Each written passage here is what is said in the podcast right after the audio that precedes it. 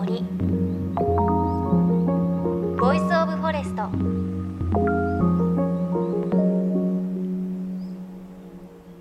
おはようございます。高橋真理恵です。さあ1月ということで皆さんお正月気分は抜けてきたでしょうか？私まだちょっと抜けきらないところがありますがあの地域によってはこうそろそろ鏡開きの頃なんですよね。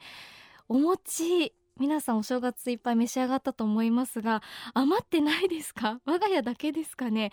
あののし餅を毎年買うんですけれどあれ1枚結構大きいのでまだお餅が冷凍庫にたくさん余っていてどうやって食べようかなというふうに思っているんですが今日ちょっとこうスタッフと話していたらいろいろなね食べ方お家ごとであるなと思って私は磯辺焼きときな粉のループで延々お餅食べてるんですけれどなんかこう大根おろしと納豆を混ぜたものをかけるですとかあと細かく砕いてちょっとお醤油をかけてフライパンでいるみたいなあられみたいにして食べるとかあお餅あるある結構あるなと思っていろいろ出てきたんですがあとお餅焼く時私トースターで焼いてるんですけど実はフライパンで焼くといいよとか私今年発見したのはトースターで今までアルミホイル引いて焼いてたんですけどあれだとすっごくくっつくなと思っていたらフライパンでお魚を焼く時のシートを使うと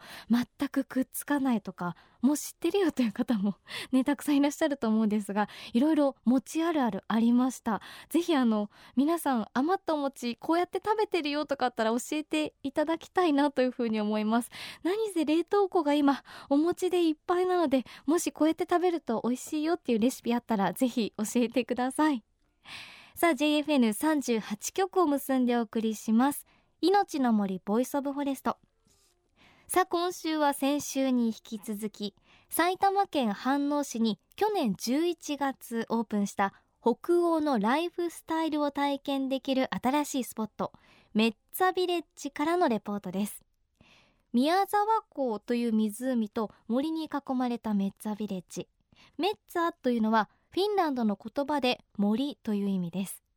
北欧のご飯が楽しめて北欧の雑貨を扱うたくさんのショップもあってさらには工房もあって北欧ならではのさまざまなものづくりも体験できるスポットです。工房で作られたカヌーで湖に出ることもできちゃうということで先週はその様子をお伝えしました。そして実はこのカヌーなんですが私たちも工房で作ることができるんだそうです。副工房長の山田さんに伺いました。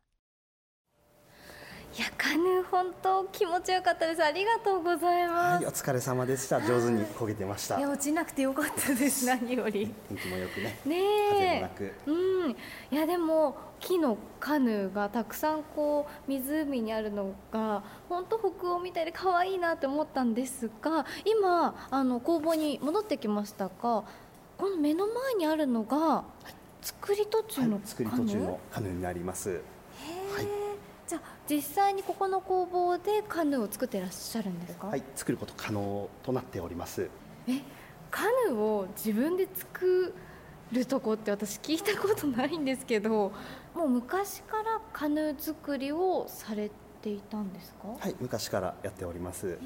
えーと、同じ市のあの名栗っていうところで、えー、名栗カヌー工房というのが、うん、えー、23年前からやっておりますちなみに今作り途中のカヌーがありますが、はい、私てっきり木をくり抜いて いるのかと思ったらそうじゃないんですね、はい、そうなんです、あの型がありまして、うん、えー、材がですね、えーまあ、厚みが6ミリですね、で幅が、えー、15ミリ。長さが4メーターの材がありまして、うん、その細い材ですね。その細い材を一本一本型に沿ってこう貼っていくんですかじゃまさに今張ってる途中なんですけど、しなるんですね曲がるんですこのやっぱり細い材を使うことによって、ここの曲線を出すことができますねこの材料っていうのは地元の材料なんですかはい地元の材を使っております、はい、地元西川材の杉ですね西川材っていうのはどこで取れるえっ、とまあ主に飯能日高、まあ、大瀬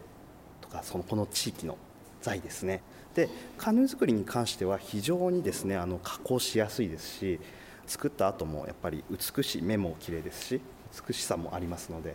だいたい一手どのくらいの値段で作れるものなんですか？ですね、まあ、基本のサイズがあの2パターンありまして、はい。4メーターと4.8ちょっと長いサイズですね。4メーターの方ですとキット代材料費が10万円。であとはですね工房に通っていただくとあの使用料いただいておりますで大体平均で延べで言いますと40回40日ぐらい。なので週1回通われておおよそ1年ぐらいで完成するっていう形になります。おおよそ1年かけて自分のはい。カヌーを一手作る、そういうことですすごい夢がありますね、何かちょっとお手伝いって言い方あれですけど、あはい。なんかこう体験できるものあがあれば、とねカーブかかってますのでちょっと難しくなってますけど、基本的にはですね本当これを、まあ、ちょっと切ったり今日はねちょっとやりませんけど木そうの材をここにこう貼っていくんですよ。じゃあちょっとイメージとしては船の底の部分に貼っていく、そこの部分ですね。と型に沿わせてこうやってカチン。これこれはそうですねホチキスのでかいガンタッカーと言いましてこうやってあ打ってみますか？いいですか？うわマジ握るだけです握るだけ。そうですね。ここをグイッと握ってもらって今そうですね。握っていいんですか？じゃあちょっとこの大きいホチキスやってみてください。すごいドキドキする。ちょっと硬いそうです。音でびっくり。そうなんです。音はねします。そうこのような形でね。材をそう。沿わせてって。あの貼っていくでそう貼っていくだけなんです。であの本当にカーブもあのこの細さですので、あの曲げていくこと可能ですって曲がるんです。本当だ。さっきまでまっすぐだったのに曲がるんです。船の底に合わせてはい。曲がっていくんいだいんです。へえこの作業の繰り返しで、えーまあ、型を全部埋めるっていうイメージですね。でやすって。そういうことです。で表面はこのグラスファイバー。その磨き作業終わりましたら全部このグラスファイバー。はいはい。FRP 加工ですね、はい。そして強度と防水を。面白い。でもそれで浮く船になるんですね。へえいやこれ多分1年かけて自分の船を作って浮いた瞬間見たらみんなそうですね。感動します、ねえはい。でね。であと自分で作りますとやっぱりすごい愛着湧きますので、大事に使います。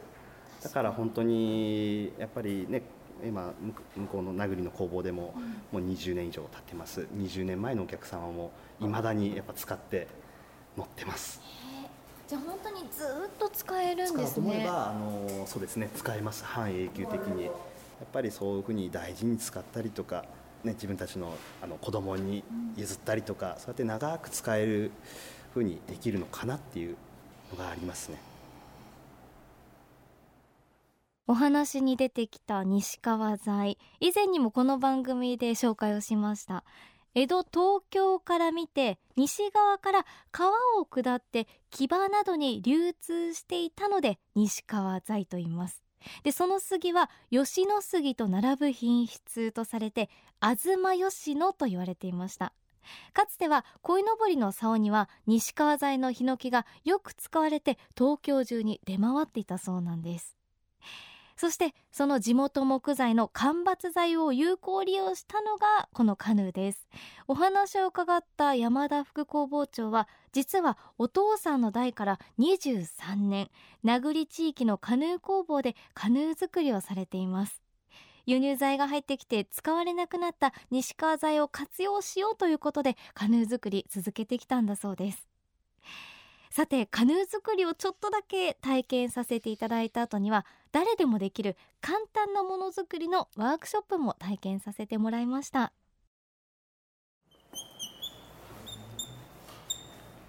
鳥じゃないんですよ。いやこの今あのワークショップスペースにはバードコールたくさん置いてありますけれど今いろいろ試しましたけど一個一個音違うんですね。そうですね。やっぱりあの木も生き物ですので、あのまあ、その時のね切ったタイミングとかもあります。あと目のね向きとかもあります、やっぱりあとは鳴らし方もありますけどやっぱり一つ一つあの鳴き声違いますね。あの、はい、好きなのを選んでいただければと思います。見た目は、はい。角材角木材の角材、ね。手のひ手のひらに乗るぐらいのはい。木の角材に大きいネジが刺さっててそのネジを回すとあ鳴らない。そのネジを回すとっていうね鳥の鳴き声みたいに聞こえますけどこれ山田さんがいると鳥なんですよ。私がいるとドアのノブなんですよ。その差は何ですか？気持ち？優しさ？心？そうですね。まあ強弱のつけ方とそうですね。あまりこうねギュギュやるっていうよりは優しく回すような感じですね。回していただければね。多分泣くと思いますよそうそうそう。上手上手。ちょっと持って森に行きたい。すごい。えこれ実際に作ることできるんですか、はい、作ること。はい可能です。そしたらですねまず選んでいただきまして、はい、このままだと、はい、材あの切った状態になりますので、角が少しだけ触るとかあの痛い感じになってますのでちょっとこちらのねサンドペーパーで角を少し取っていただくとあの持つ時にやっぱちょっといいのかなっていう角をやすりで角材の角をやすりでなんか思い出しません？北海道でやりましたね。めちゃめちゃやりましたね。角が本当取れるとね柔らかくなりますからね、ね、今はい、まだカクカクって感じがしますもんね、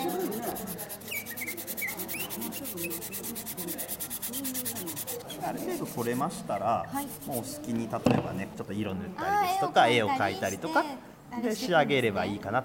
もちろんねそのままでも大丈夫ですし。はい。あすごいヒノキのいい香りが。やすったら。削ったりするとあの匂いがはいします。お風呂入りたい。意外とねこの中本当木いっぱい使ってまして匂いがちょっと分かりづらいんですけどこれ実際そのまま匂い嗅いでもらってるとやっぱりヒノキの匂いはします、ね、はい。これ持ったらお家の近くの公園とかにも行きたくなりますよね、ね。はい、ちょっと外に出るきっかけになるっていうか。うねはい、ドアじゃないですよ。鳥なの。あれ？ちょっと山田さんこれもう一回やってみてもらえます？なんか山田さんのは喋ってる感じがするんですよね。鳥がね。会話してる。なんか私はドアじゃないです修行しよう、ね、本当にあのやっぱり森とか山とか行きまして、まあ、鳥の声聞いたりとかあとは逆にこう鳥の声で返してみたりとかそういう作業しますと多分分かってくると思います。あ今何の鳥がいるんだとかっていうのも分かると思いますし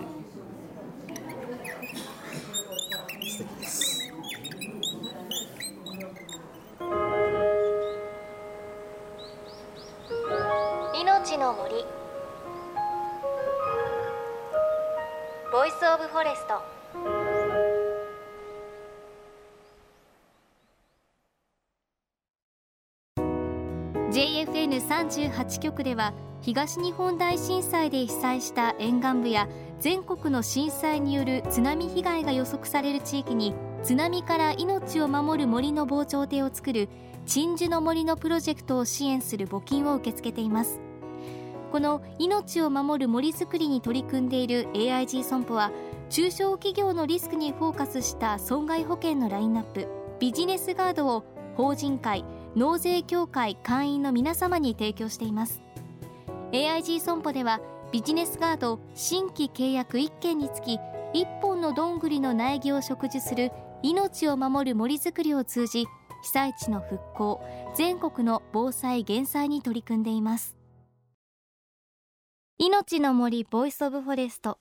今朝は埼玉県飯能市にオープンしたばかり北欧フィンランドのライフスタイルを体験できるメッツァビレッジのレポートをお届けしました。いや電車に乗って都心から1時間ちょっとで着くということで本当におすすめなんですがあのこちらでは3月までチームラボによる自然とデジタルアートを融合させたインタラクションも実施しています。チームラボね人気ですからね。そして3月には敷地内にムーミンバレーパークというフィンランド生まれの童話ムーミンにちなんだ施設も完成します。あの湖のほとりにちょっとでき始めていたんですがあ本当にムーミンのお家があるといった感じだったのでこれムーミンファンの方たまらないんじゃないかなと思います。そして最後に出てきたバードコールですがあの去年ねあるドラマでこのバードコール出てきていたので知ってる方も多いと思うんですが本当にこう一個一個で鳴る声も違いますし鳴らす人で 違うんですよね。本当にこの山田さんがやると鳥がキュキュキュキュ喋ってる感じなんですが悔しくって自分がやるとドアノブみたいに聞こえたのでもうずっとこのメッツァビレッジの帰り道キュッキュキュッキュ鳴らして練習をしていてだいぶ上手くなってあの家の中でも キュッキュ鳴らしていたんですがそしたら窓越しなんですけれどカラスがね反応するんですよ。キュッキュって鳴らすとあれ？っていう感じでこう首を傾けたりするのであこれ外でこうちょっと公園とかで本当にやったら面白いなって今思っています。ということで気になりますよね。このバードコール。今日はなんと3名の方にこのバードコールをプレゼントします。一個一個音色が違ったので3つ選んできました。とかとかちょっと高い。ののぶっぽい。とか なのであのどれが届くかはお楽しみですけどぜひちょっと手元でキュッキュ楽しんでみてください。ご希望の方番組のホームページからご応募お待ちしています。そして番組ではあなたの身近な森についてまた今回はお餅のレシピについてもメッセージお待ちしています。メッセージは番組ウェブサイトからお寄せください。命の森 Voice of Forest お相手は高橋真理恵でした。この番組は AIG 損保の協力でお送りしました。命の森。の森。ボイスオブフォレスト。